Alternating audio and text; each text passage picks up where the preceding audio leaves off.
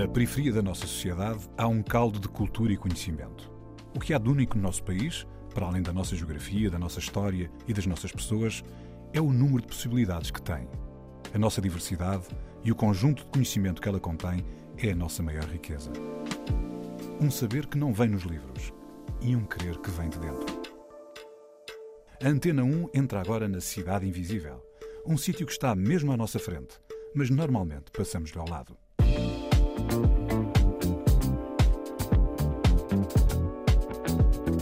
Tentar uma coesão social com prédios para uma classe média alta, prédios para uma classe mais baixa e depois alguns bairros reduzidos uh, uh, por perto. A Cidade Invisível é Carnaxide, no Conselho do Eiras, onde José Lino cresceu e sentiu a vontade de redescobrir o passado africano de Portugal em Portugal. Dos arrozais do Sado às ruelas da Moraria, há uma África centenária a cruzar-se connosco.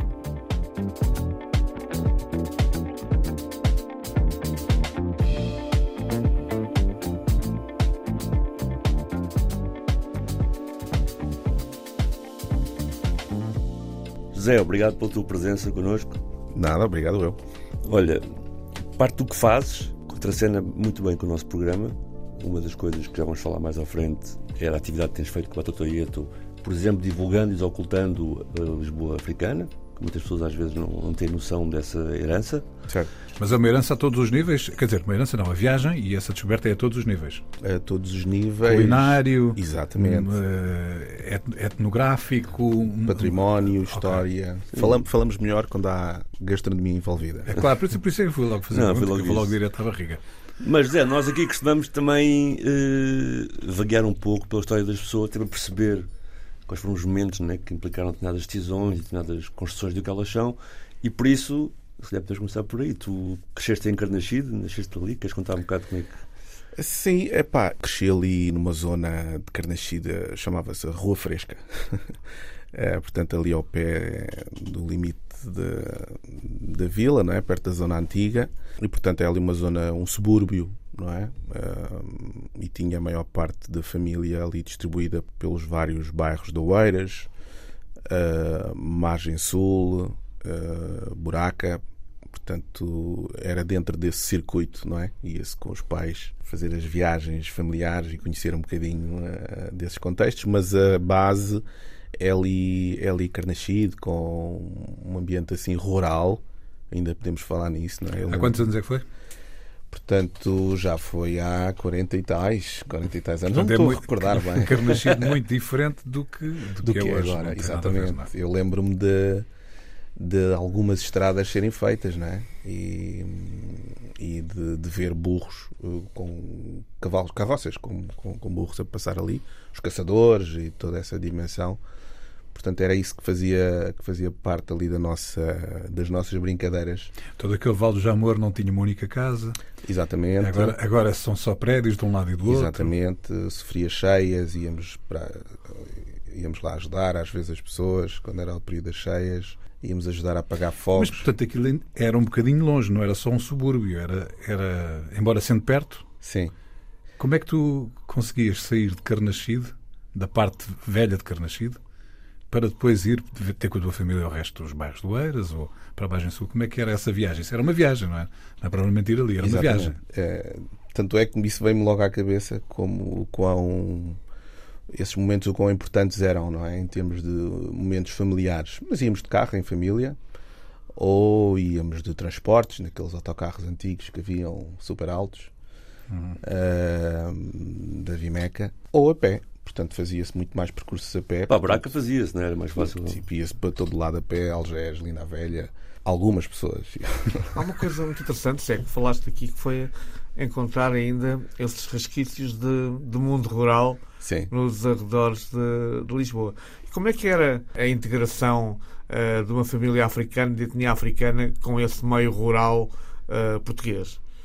É, bem, eu estou rural, mas aquilo era um subúrbio sim, da, da sim. cidade. Mas é? havia as hortas, estás mas aqui havia, havia as carroças hortas, e burros para passar. Sim. havia provavelmente uma vacaria, não faço ideia. Por acaso havia lá na, na Serra. Mas a maior parte das pessoas ali eram pessoas vindas de uh, de países africanos tínhamos vizinhos de, de todo o tipo, a maior parte de pessoas portuguesas também vindas de outras zonas do país e portanto, enfim, eu acho que é, é igual a qualquer outro sítio, não é? Tínhamos alguns outros exemplos de pessoas, por exemplo, que tinham vindo. Lembro-me muito bem deste caso, que era um, um, jovem que tinha sido, portanto, no período da guerra em Angola e ele perdeu os pais e, portanto, aquelas pessoas que vieram logo no avião, eh, quase que adotadas, não é? Uh, e nós tínhamos lá isso, portanto, eram, eram os nossos amigos mais velhos que contavam histórias. Estou a falar do, do Xavier, portanto, que era uma, uma pessoa que toda a gente conhecia ali em Carnachide, portanto, já faleceu. E, portanto, havia, havia um pouco de tudo. Havia pessoal cabo-verdiano que, que tinha estado nos Estados Unidos e que vinha com uma cena muito à frente. que eram, que eram traziam as modas e eh, BMX e essas coisas. Também havia muita gente portuguesa com esse tipo de, de, de, condição social internacional, portanto também havia, portanto havia assim várias, uh, são aquelas construções eh, que se fez na altura, não é? Que era tentar uma coesão social com prédios para uma classe média alta, prédios para uma classe mais baixa e depois alguns bairros reduzidos uh, uh, por perto. Exato. Olha, mas mas os teus pais nasceram cá ou. Não, os meus pais vêm de Santiago. Ok, Cabo eu, Verde. Eu fui o único que nasci cá, portanto tenho quatro irmãs que nasceram em Cabo Verde, uh, em Santiago, e portanto uh, nasci cá. Ok. E hum, como é que foi a relação, depois, agarrar um bocado no que o Sérgio. Porque, tanto nessa altura, tanto, tu nasceste, os pais vieram antes de de Abril. Sim, uh, o, os meus pais, os dois, vieram apenas em 74, mas o meu pai veio primeiro em 69. Ok. E veio naquele regime que na altura havia, que era dos contratados, que era. Ou veio por. Eh, não veio porque foi. Portanto, teve depois a, a, trabalhar em várias coisas, portanto, de certeza. Nunca ouvi nada sobre, sobre esse. Mas conheço. Uh, sim, esse, sim. Essa, então, mas, tu, regime, não é? mas tu assististe, portanto, na altura que tu chegaste, né, tu assististe mesmo ao crescimento daqueles bairros todos ali, Santa Catarina, Santa Catarina, Pedreira dos Ungas, um bocado dessa diáspora toda. Sim. E depois também a construção de sítios como Miraflores e... Sim, se calhar vou falar disto mais à frente, mas eu trabalhei no, eh, no CNAIM, não é? No, sim, sim. Nas migrações. E o CNAIM é o Centro Nacional de Apoio à Integração, etc. E eu às vezes costumava gozar, eu e outros colegas, que dizíamos uh, a minha casa era um CNAIM. Ok. Porque uh, todas as pessoas que vinham uh, passavam por, por casa. Eu lembro-me de ir buscar as pessoas todas ao aeroporto porque você já era uma família estabelecida e, portanto, faziam a, a ponte. E... Exatamente. E havia sempre gente, havia sempre uh, histórias durante uns, uns 10, 12 anos. Uh, foi, foi sempre com essa rotatividade num espaço que hoje em dia, se calhar só eu e ela já enchíamos aquilo, mas, mas dava para toda a gente. E fazia-se de tudo, não é? No fundo, apoio social, apoio jurídico, era... era tudo, era um CNAIM. Portanto... Olha, e tu, ao crescer ali, e fui mais logo que apanhou a tua geração um bocadinho mais nova, apesar de tudo, tu conseguiste passar por esse processo todo sendo português ou viveste também a questão de que muitos jovens nasceram por 81, no é teu caso, claro, por viver com a questão da nacionalidade, de não serem portugueses, isso dificultou-lhes imenso a vida numa série de questões laborais, escola, como é que foi a tua decisão? Conseguiste como nasci cá, eh, portanto, tinha o bilhete de identidade amarelo, mas, por exemplo, as minhas irmãs tinham o bilhete de identidade azul. Pronto, logo aí havia essa questão, portanto, acompanhámos essa mudança do bilhete de identidade azul. Víamos os, os, uh, o resto da família, portanto, os mais novos, a passar por esse processo, até ainda Sim, recentemente. recentemente. mas, uh, portanto, para mim foi mais uh, linear e foi a experiência, não é? Mais linear e, portanto, não tive assim grandes problemas a esse nível. Mas, mas José, como é que se vive dentro de uma família com essa dualidade, digamos assim? Como é que uma família consegue sobreviver com isso e andar para a frente com isso? É, normalmente quem, quem imigra vem, vem bem focado e vem uh, com os seus objetivos bem claros. Eu acho que é uma questão normal para qualquer pessoa imigrante, não é? Vem, vem focada para aquilo que, que pretende fazer e, e, portanto, é cumprir é, com o histórico de aprendizagem que tiveram do, do país de origem, enfrentar os desafios com essa aprendizagem e acho que são desafios ultrapassáveis, como temos visto ao longo da história não só desta imigração cabo-verdiana, mas de outras imigrações nos outros países, não é? Porque às vezes como uh, há sempre conhecimento que nós não sabemos, não é? E às vezes as pessoas que imigram trazem um conhecimento que o resto da população não, não tem uh, e esse conhecimento cria condições para as pessoas prosperarem, não é?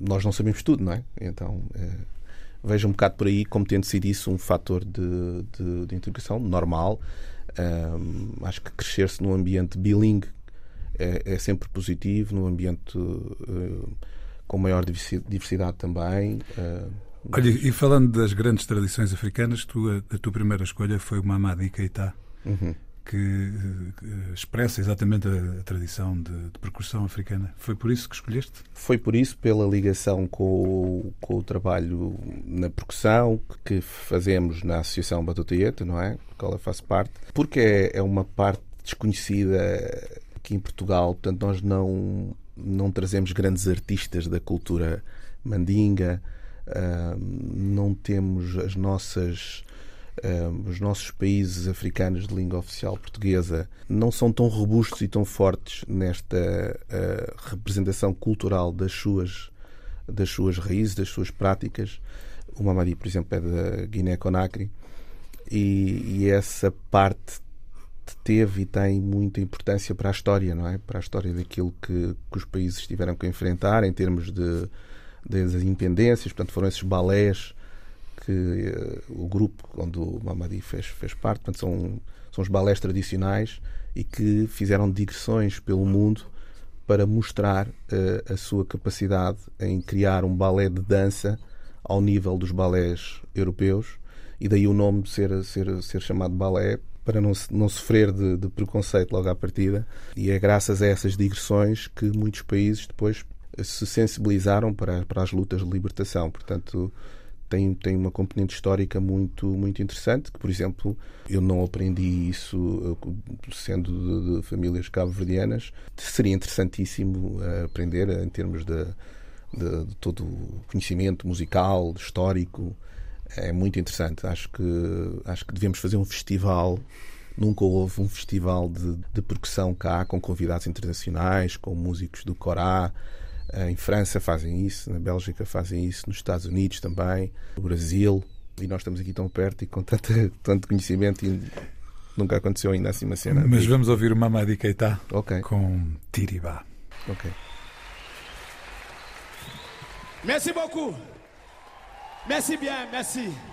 C'est extraordinaire.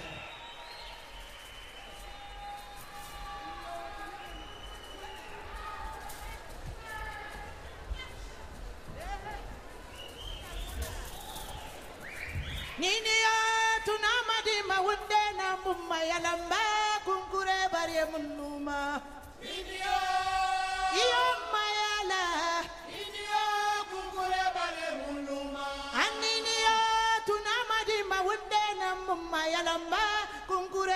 muluma indio. Iyo mayala. Indio kungure bare muluma indio tunamadi mawunde na mumayala ma kungure bare muluma indio ni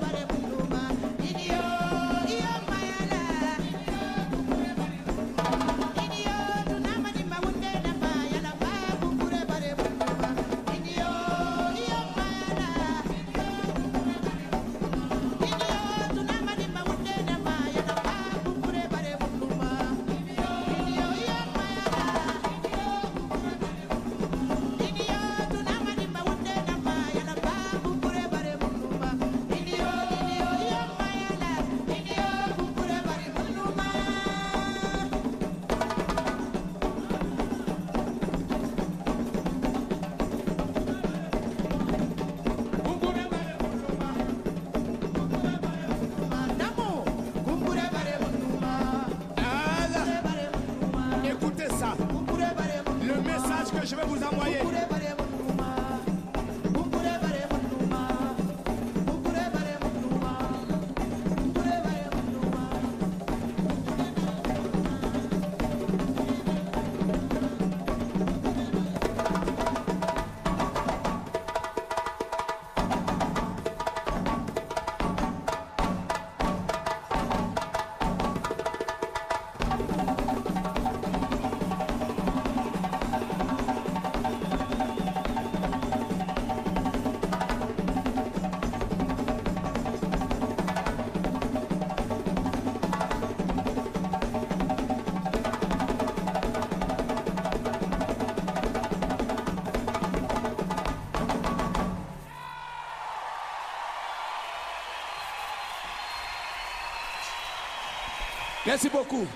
Mamadi Keita com Tiribá. A Cidade Invisível está com José Lino, de Carnaxide, no Conselho de Beiras. Zé, a tua introdução a esta música vocaciona-nos aqui para a segunda parte, que é um pouco como é que, desde esse bairro, em Carnaxide, tu começas a ter um apelo para as questões culturais, da percussão, da dança, como é que isso surge na tua vida? mais uma vez, em, em casa sempre teve presente eh, esta vertente musical. eh, e há uns tempos encontrei uma cassete. Tínhamos lá umas gravações e com os batuques caseiros. Mas que depois estive a ver, epá, se calhar aqui o pessoal É? até estava aqui um batuque mais, mais profundo. Essa é, essa é a parte. Depois, uma infância com, com rodeada de música, estes primeiros eh, eventos, os primeiros festivais, essas coisas. Portanto, sempre tive aquele interesse normal por, por música. E depois, quando surgiu eh, a associação, já numa fase adulta, por volta dos 17, 18 anos, também acabou por ser uma coisa assim que, que- que criava algum, algum interesse. Já havia um grupo de pessoas que tocava em Lisboa, que era o, o Nunão, são os primeiros eh, que já tinham algum contacto com, com os djembés, eh, mas desta maneira integrada na, na história, e na cultura e na dança, eh, foi por intermédio destes eh, percussionistas que vieram dos Estados Unidos e, portanto, aquilo transmitia ali uma, uma, uma magia interessante. Mas sentiste deslocado, ou seja, no sentido em que hoje, muitas vezes, estamos no mesmo espaço e sentimos que há, felizmente, cada vez mais jovens, jovens afrodescendentes, e buscar essas raízes e, e promovê-las e procurar. Sentiste na altura em que, se calhar, os jovens estavam mais virados para o rap e havia falta de transmissão de alguns valores, tipo fora da época, ou seja, porque Batuta Yeto criou ali aquela cena muito roots, não é? Que às vezes. eh, Aliás, já temos aqui convidados, o Joy já cá veio, por exemplo, não é? Como é que sentiste nessa altura? lá está, eh, para mim ouvia também algum, algum rap, não, não, era, não era só rap, ouvia muito rock, portanto sou um, sou um roqueiro, não, não sou. mas ouvia-se muito rock, as bandas eh, com Biohazard, com Onyx, essas coisas que eram fácil. E Da pesada, portanto, Biohazard. sim, eram coisas, epá, eram cenas diferentes, mas Mas agora apareceram aquelas misturas. Esse, esse, Sim. ele estás a falar de um álbum Yeah. que era o álbum do filme que cruzava, né? era o crossover Rap e metal. É. Sim, sim, sim. sim. É Judgment Day. Judgment Day. Exatamente. Judgment Day, é. E quando apareceu, eh, portanto, algum grafite também, estava, eh, portanto, no fundo eu tinha muito tempo a andar na rua, basicamente.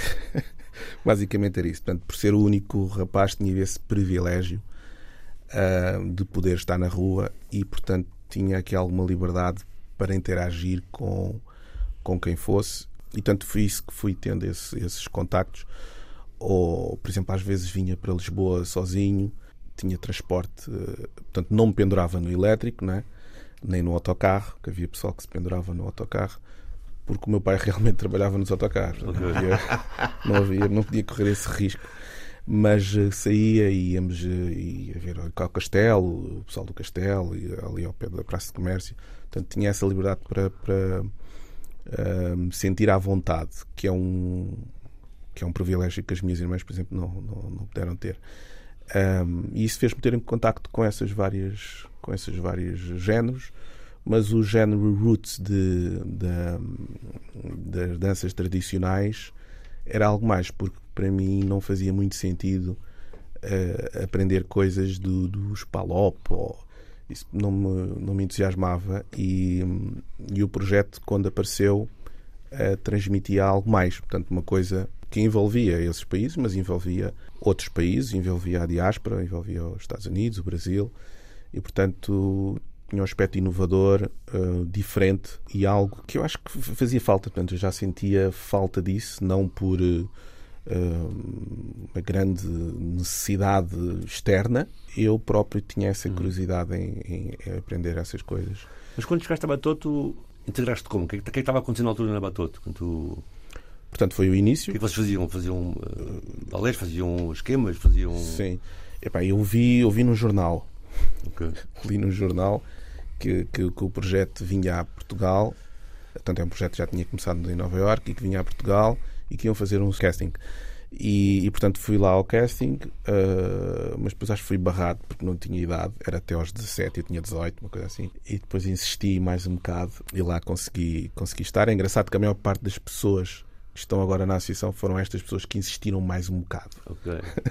Eh, ou foram ou ficaram de fora ou qualquer Sim, sim. coisa Eh, e portanto e aquilo tinha esta dimensão de, de- de um aspecto totalmente novo portanto não havia sequer esta coisa da música africana nem a kizomba ser ser eh, generalizada aparecer nos telejornais aparecer eh, um, como um produto cultural eh, muito forte e que servia para para a Expo 98 portanto nós estávamos na fase prepara- preparação para a Expo, então era necessário criar aqui um elemento cultural que representasse também a parte africana em Portugal, assim como foi com os Toca a Refar, Uhum. têm a mesma idade que nós. Portanto, eu tinha esta envolvência toda, portanto, esta, Já agora, só para quem está a ouvir, toca a mais no sentido da percussão portuguesa. Exatamente, exatamente. E nós com esta parte africana, mestres americanos, pessoas que nunca tínhamos tido acesso, bailarinos, coreógrafos. Eu não sou bailarino, ninguém, nenhum de nós era bailarino, e portanto era este desafio exigente, muito exigente, de conseguir em, em duas semanas poder atuar em, em grandes palcos, poder fazer uma coisa relevante. Eh, e isso tem muito impacto na- em cada um de nós eh, E todos na os dias. comunidade à volta, com certeza. Olha- Olha, mas Batutoieto, desculpa, João Pedro, mas Batutoieto é um conceito que vai para além apenas da, da música e da percussão, não é? Tem uma componente pedagógica, social. Sim, é, portanto, sempre de, de início sempre foi esta questão eh, para, para participar na, na ativi- nas, nas atividades tinha que haver um bom desempenho escolar. Portanto, Batuteta quer dizer em Swahili as nossas crianças. Portanto, sempre foi este sentido de passar às novas gerações eh, aquilo que nunca tinham aprendido ou que iam perder ainda mais. Portanto, eu como alguém que nasceu cá, portanto, identifico-me com, com, essa, com essa perspectiva de reafricanizar-me ainda para além de, daquilo que a família transmite ou que a comunidade transmite. Portanto, acho que há muito mais que nós não aprendemos, que foi apagado, não é? E, portanto, é isso que aquilo transmitia. Portanto, um processo de reafricanização, digamos assim. Olha, continuando com o protagonismo na percussão, a tua próxima escolha são os Batida com a Mayra Andrade, com a música Bombom. Sim. Eh, eh, digamos que o Pedro é um, é um nosso amigo, sócio também de, de longo tempo. A Mara Andrade, por acaso, não conheço. Mas Pedro tem feito também, eh, tem sempre esta, esta visão também do, de algum resgate e de, de- de- de músicas de, com caráter interventivo, lúdico. E gosto. E, portanto, é mais por isso. Mayra Andrade com batida Bombom.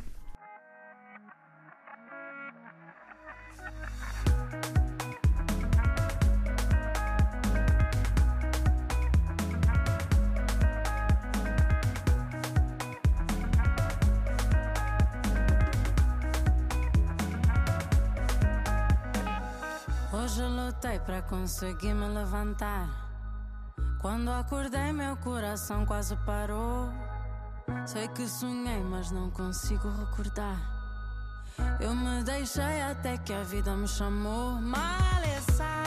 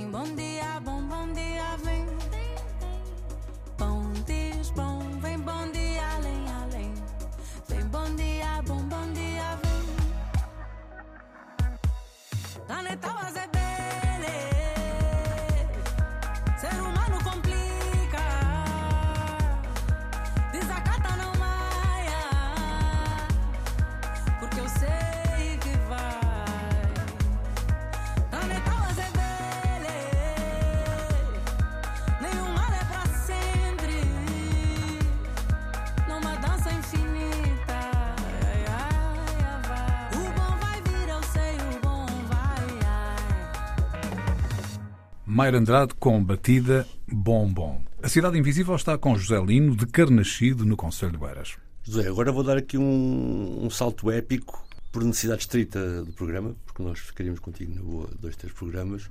Portanto, um salto no sentido da história Batotaieto, porque estamos de repente a partir de 98 para agora, muita coisa aconteceu.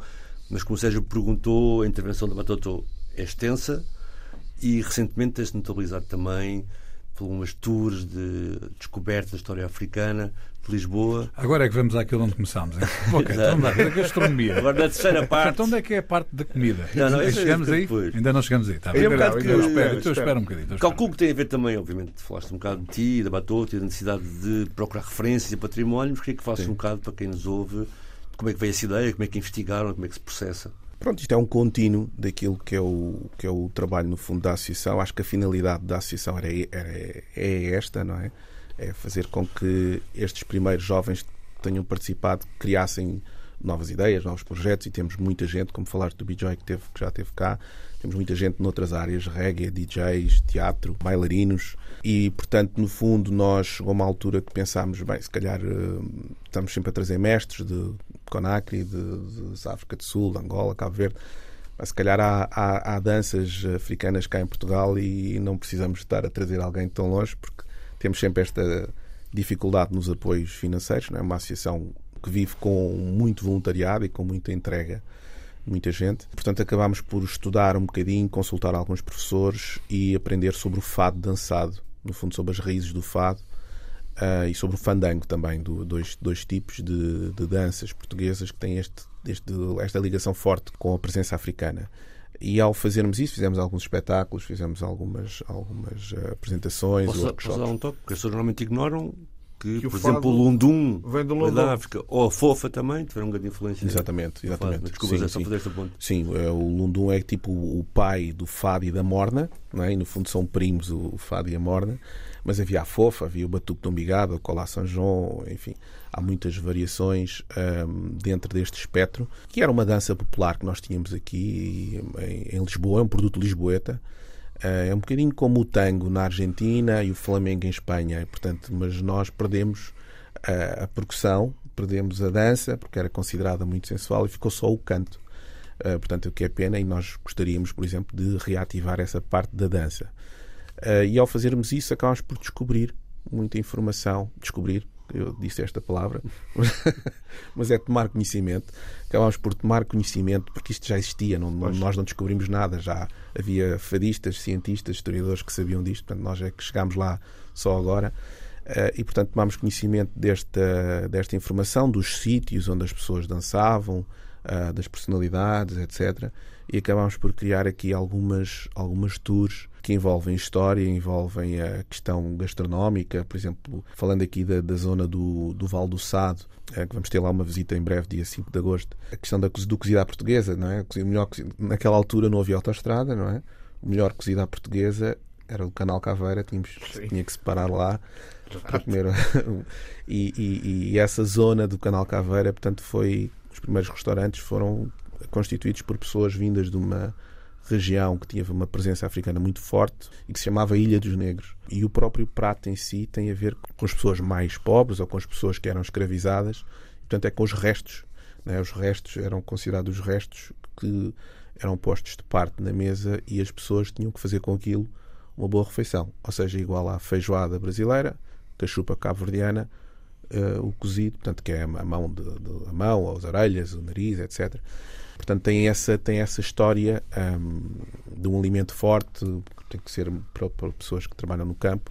Essas tours vêm daí, portanto, vêm de um contínuo desta informação. No fundo, acabamos por nos tornar uma espécie de contadores de histórias griots à nossa maneira. Já nos vais dar os detalhes todos, porque é importante saber como é que podemos fazer essa tour convosco. Mas a última música que tu sugeriste que ouvíssemos em conjunto, embora não pareça que é a mesma coisa, mais ou menos a mesma coisa que as outras. Portanto, são, é é The Roots com What They Do. Uhum. Eh, outra vez a presença das raízes eh, africanas aqui é nos Estados Unidos. Porquê que escolheste? Será pela razão óbvia ou- ou há outra Não, qualquer? é um- um- são um grupo de artistas também que considero que sempre inovaram, mesmo dentro do hip hop, sempre foram tipo banda, continuam ativos até hoje e, e têm assim. são ec- ecléticos é?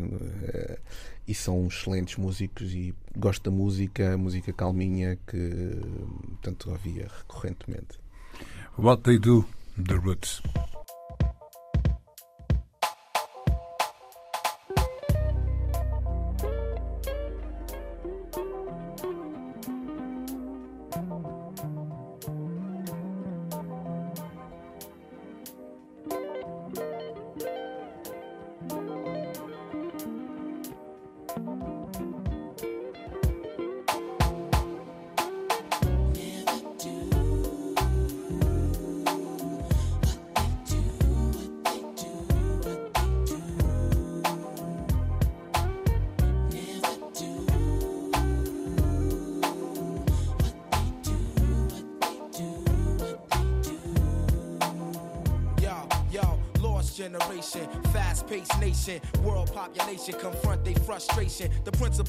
Hip hop have been forsaken. It's all contractual and about money making. Pretend to be cats, don't seem to know their limitation. Exact replication and false representation. You wanna be a man, then stand your own. To MC requires skills, I demand some shown. I keep fronting and roam like a cellular phone far from home, giving crowds what they wantin'. Official hip hop consumption, the fifth thumping, keeping your party jumping with an original something. Yo, I dedicate this to the one dimension now, no imagination, excuse for perpetration. My man came over and said, Joe, we thought we heard you. Jokes on you, you heard a biting. True, but uh,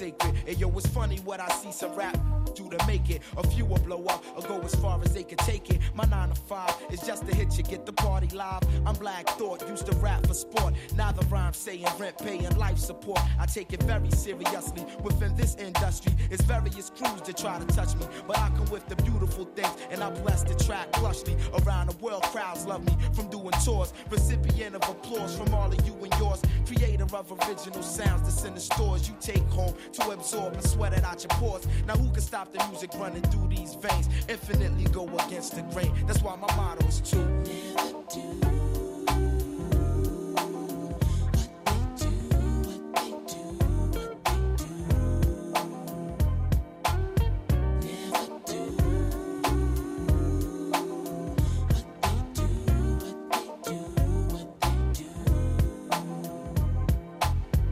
Living the life of limos and lights, airplanes and trains, short days and long nights, keyboards and mics, bass chords and drum kicks. In my mental thick, they hit my head like brick as I embark on a mission. Welcome into the dark. When I first spark the arts, when the listening start, open your head wide and let the thought inside. My style fortified by all of Philadelphia. My delf more stealth than all the wicked wealth. High mentality undetectable by the naked eye. Dig, I get paid when the record is played. To put it short, I want it made like Ed. Enough said. Then after that, I'm putting on my cousin Hamed. We let the ladies blend with the dark skinned devil bread and discover my level is that of no other. And Roots crew reign official and true while I'm continuing to.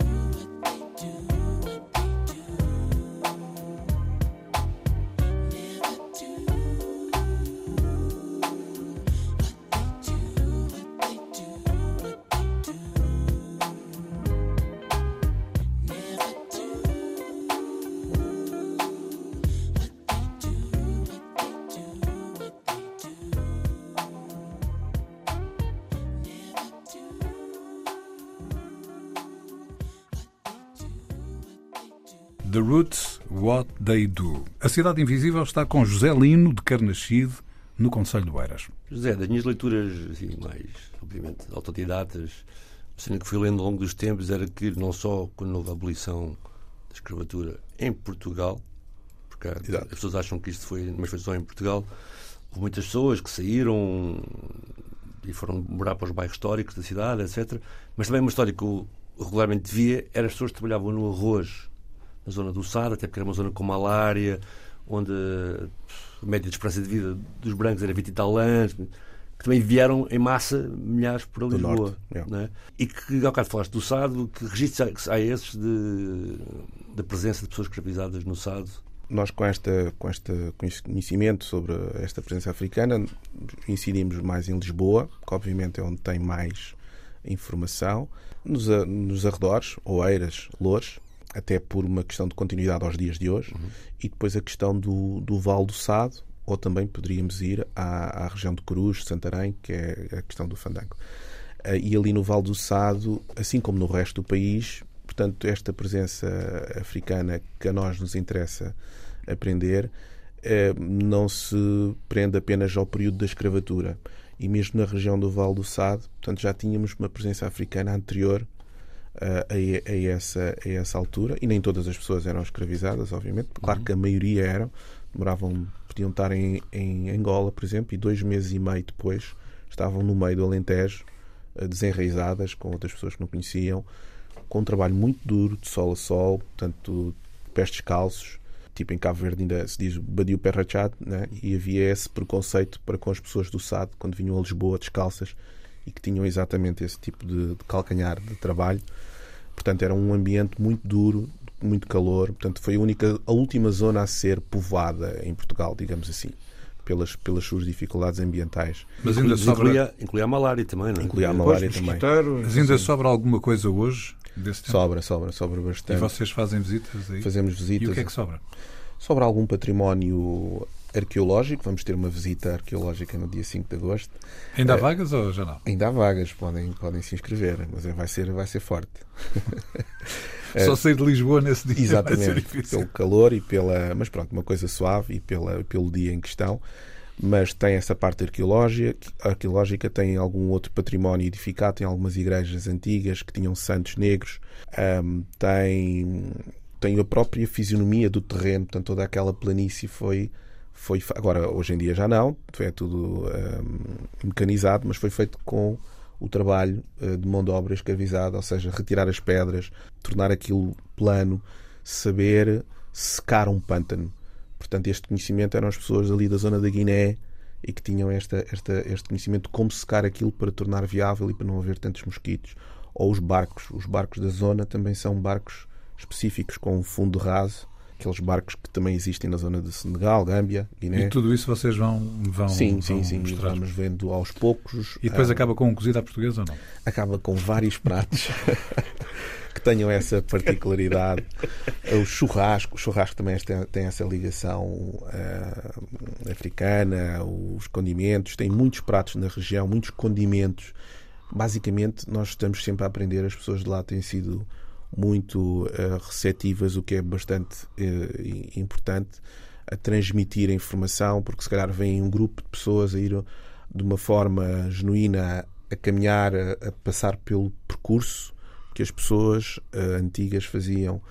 Ah, eu acho que sentem sempre ali algum reconhecimento e que não estamos ali ah, apenas por uma, uma curiosidade mais, mais turística, mas estamos ali mesmo para, para sentir. É um, é um reconhecimento aos ancestrais. Ah, e temos pessoas que nos contam histórias e que, e que têm traços ah, africanos.